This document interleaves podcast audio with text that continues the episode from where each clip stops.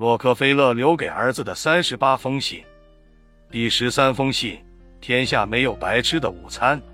一九一一年三月十七日，亲爱的约翰，我已经注意到那条指责我吝啬、说我捐款不够多的新闻了。这没什么，我被那些不明就里的记者骂得够多了，我已经习惯了他们的无知与苛刻。我回应他们的方式只有一个：保持沉默。不加辩解，而无论他们如何口诛笔伐，因为我清楚自己的想法，我坚信自己站在正确的一方。每个人都需要走自己的路，重要的是要问心无愧。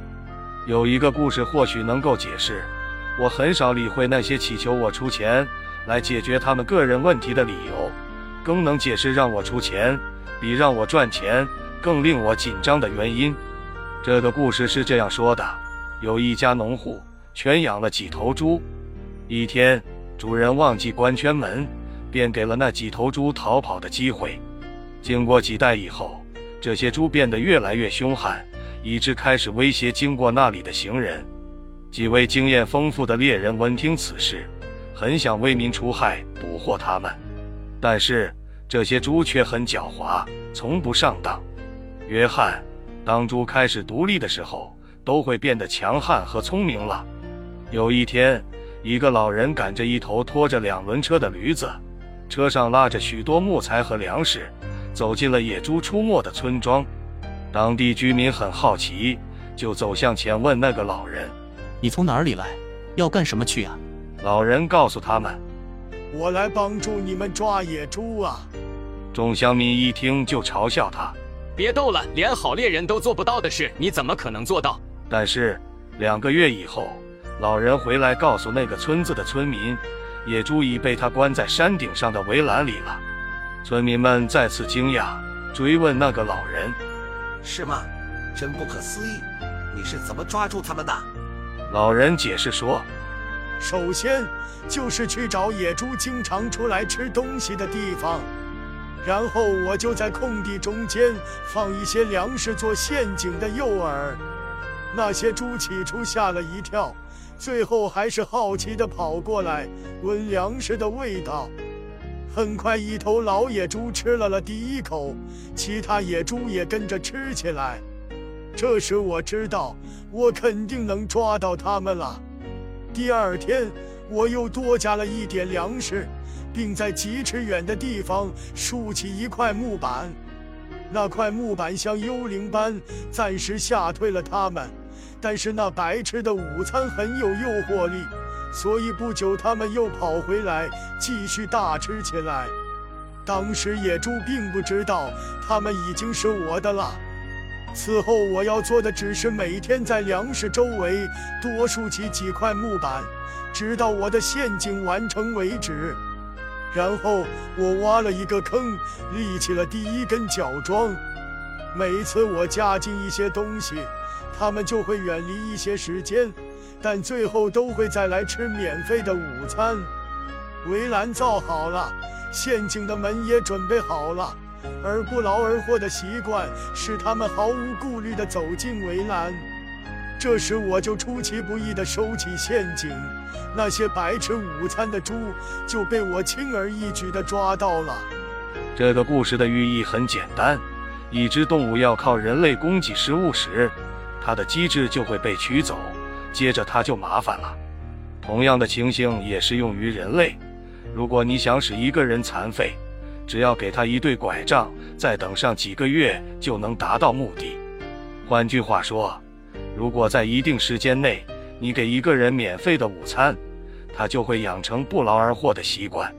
别忘了，每个人在娘胎里就开始有被照顾的需求了。是的。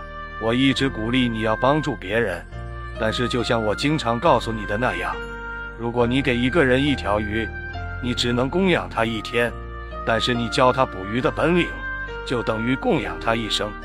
这个关于捕鱼的老话很有意义。在我看来，资助金钱是一种错误的帮助，它会使一个人失去节俭、勤奋的动力，而变得懒惰、不思进取、没有责任感。更为重要的是，当你施舍一个人时，你就否定了他尊严；你否定了他的尊严，你就抢走了他的命运。这在我看来是极不道德的。作为富人，我有责任成为造福于人类的使者，却不能成为制造懒汉的始作俑者。任何一个人一旦养成习惯，不管是好或坏，习惯就一直占有了他。白吃午餐的习惯不会使一个人步向坦途，只能使他失去赢的机会。而勤奋工作却是唯一可靠的出路。工作是我们享受成功所付的代价。财富与幸福要靠努力工作才能得到。在很久很久以前，一位聪明的老国王想编写一本智慧录，以享后世子孙。一天，老国王将他聪明的臣子召集来说：“没有智慧的头脑，就像没有蜡烛的灯笼。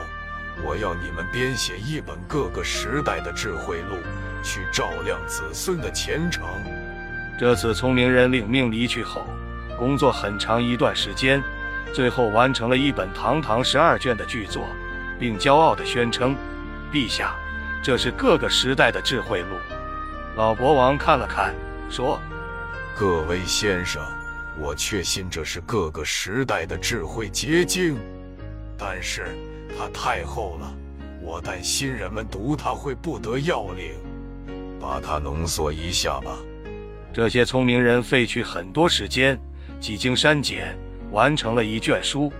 但是老国王还是认为太长了，又命令他们再次浓缩。这些聪明人把一本书浓缩为一章，然后剪为一页，再变为一段，最后则变成一句话。聪明的老国王看到这句话时，显得很得意。各位先生，他说。这真是各个时代的智慧结晶，而且各地的人一旦知道这个真理，我们大部分的问题就可以解决了。这句话就是：天下没有白吃的午餐。智慧之书的第一章，也是最后一章，是天下没有白吃的午餐。如果人们知道出人头地，要以努力工作为代价，大部分人就会有所成就。同时，也将使这个世界变得更美好。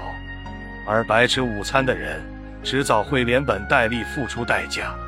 一个人活着，必须在自身与外界创造足以使生命和死亡有点尊严的东西。爱你的父亲。